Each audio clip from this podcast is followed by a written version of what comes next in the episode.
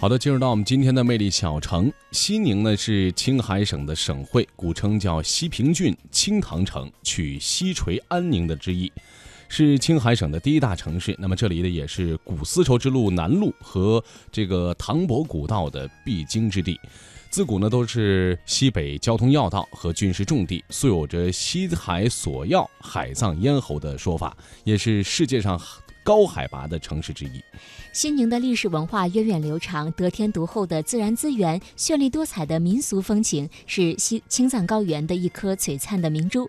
这里呢有塔尔寺、日月山、青海湖等大自然的馈赠，也有青海花儿，还有孽缘三宝、剪纸等民间艺术的传承。那么今天的魅力小城，我们将会带您走进西宁，聆听这里古老的历史，感受西宁这座城市的绚丽多姿。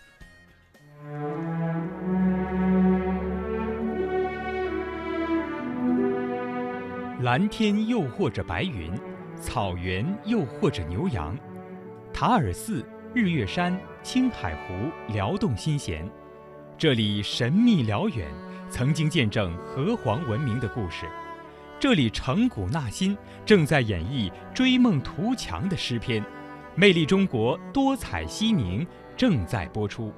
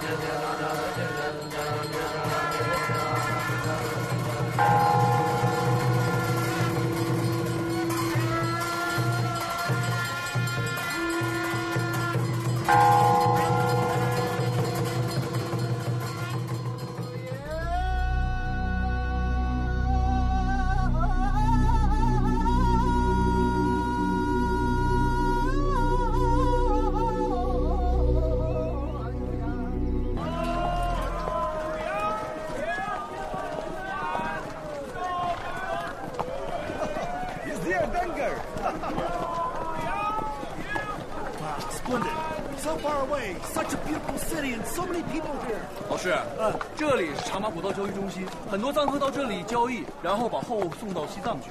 这里比西宁还繁我们就要朝北京。No wonder they love the bodyguards here so much.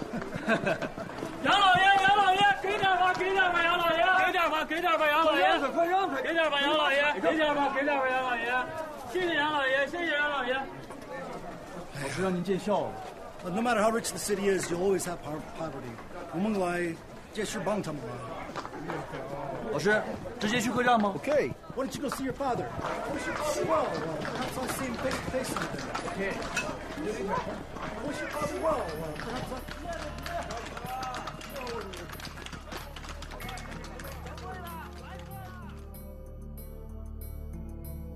六百多年前，浩浩汤汤的商队穿梭在古老的丝绸之路上，一时间，商贸往来伴着驼铃声声。成就了古丝绸之路上一道亮丽的风景。藏商是众多商贸队伍中的一员，而丹格尔古城成为他们进行商贸交易的重要驿站。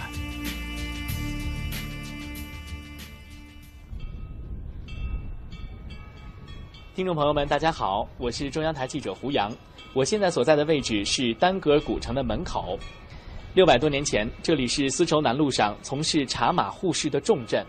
历经风雨的洗礼，我们依旧能够感受到这里曾经的辉煌与繁华。那么，今天我们就跟随导游小谢，共同走进这座西北商贸重镇。丹格尔是藏语东科尔的蒙语音译，意思是白海螺。丹格尔古城地处黄河西岸，西海之滨，黄水源头。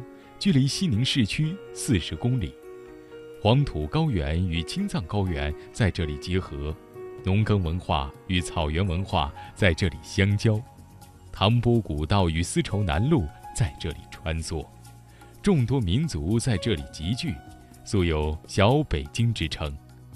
自西汉以来，丹格尔古城便成为商贸要地。唐王朝与吐蕃在今天的日月山下。设立了青藏高原上的第一个茶马互市的商贸重镇，到一九二四年，商业贸易达到高峰，可谓商贾云集，贸易兴盛。古丝绸之路当中一个非常重要的这样一个驿站，对商贸重镇。那当时他们主要从事这些贸易都有哪些呢？丝绸之路他们呢是主要从事一些，呃茶马互市方面的一些，因为茶马互市啊都是顾名思义就是以马以马换茶，以茶换马嘛。他们也是制约啊咱们藏族人的一种生活方式，因为藏族人啊长期呢喜欢吃牛羊肉，胃中呢因是因为呢积累了许多油腻的物质，而这个茶呢就能去油腻助消化。那藏族人呢呃就是对这个茶叶是十分依赖的。作为西北地区最大的贸易集散地，丹格尔古城汇聚了四面八方的商人，来自北京、陕西、山西等地的商人与工匠们纷至沓来。美国与欧洲的商人们在这里纷纷开庄设行，进行商业贸易与金融服务。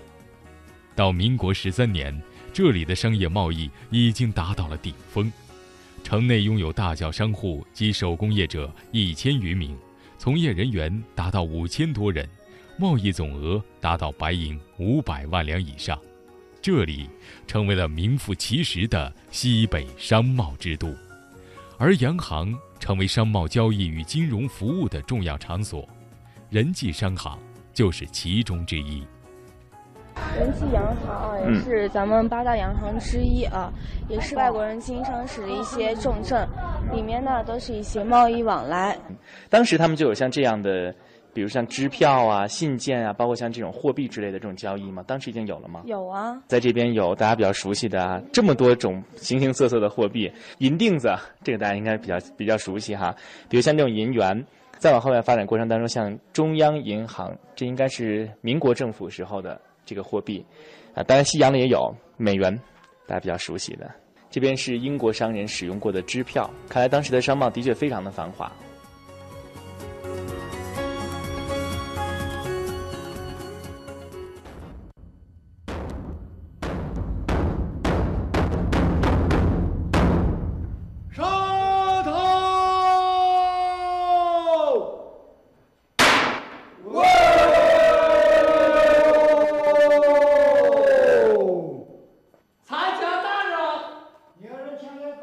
据丹格尔厅志记载，乾隆九年，清朝政府在丹格尔古城特准设立了丹格尔古厅署，要求一切贸易俱在丹城，毫无他谢。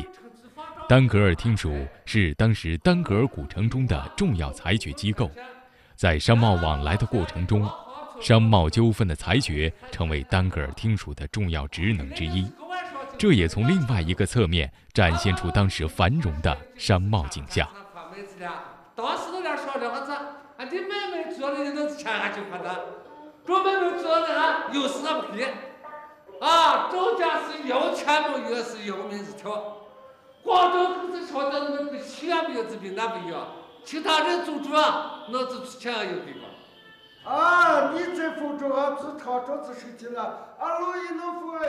这出打醋房的小品短剧，完全是用青海地方土话演出，而演员就来自这古城里的居民。经过人们的想象和演绎，这座古城里曾经有过的繁华与富足，以及生活中的点点滴滴，都原汁原味地呈现在世人面前。大清国事。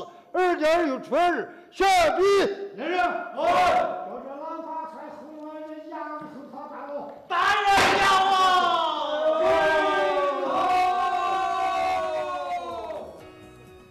走在丹格尔古城的这条八百米长的街道上，随处可见琳琅满目的商品和形形色色的商铺，商贸繁华可见一斑。而在当时，商人们贩卖商品的方式，除了沿街叫卖之外，还发明了当时世界上最早的灯箱广告——排灯。排灯被誉为是黄元三宝之一。原来的排灯是店铺门前的招牌，由于开夜市的需要，店家把排灯字写在了白纸灯笼上，用蜡烛点亮挂了起来。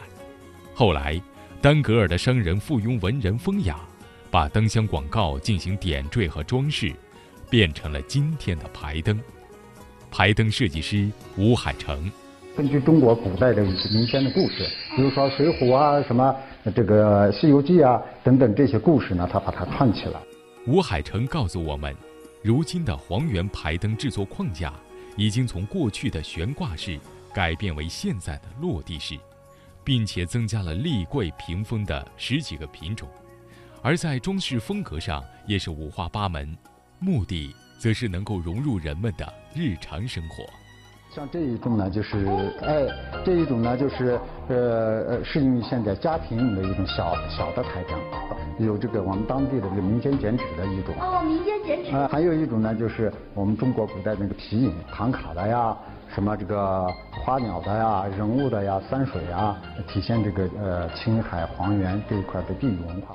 时光飞逝，昔日的商贸古镇在现在看来依旧充满生机。作为古丝绸之路的重要驿站，丹格尔古城亲历了这条商贸路的繁荣与兴盛。而在商贸往来的同时，不同文明的交流、各色宗教的交汇、异域风情的融合，成就了这座古城丰厚悠远的文化氛围。而这也正是古丝绸之路的缩影。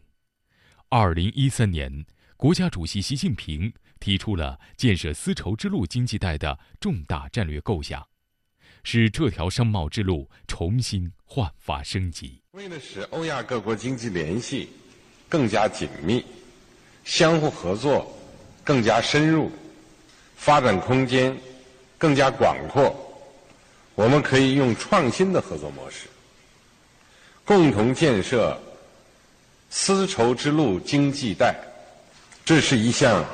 造福沿途各国人民的大事业，以点带面，从线到片，逐步形成区域的大合作。丝绸之路经济带被誉为是世界上最长和最具发展潜力的经济大走廊。如果说古丝绸之路的本质是服务于亚欧之间的商贸与物流通道的话，那么，全新提出的丝绸之路经济带，则是要从现行的商贸路变成产业与人口聚集的经济带。从古至今，由商贸路到经济带，古城丹格尔重新焕发了生机，而青海西宁和整个西部地区也进入了经济发展的快车道，开启了经济再发展的新思路时代。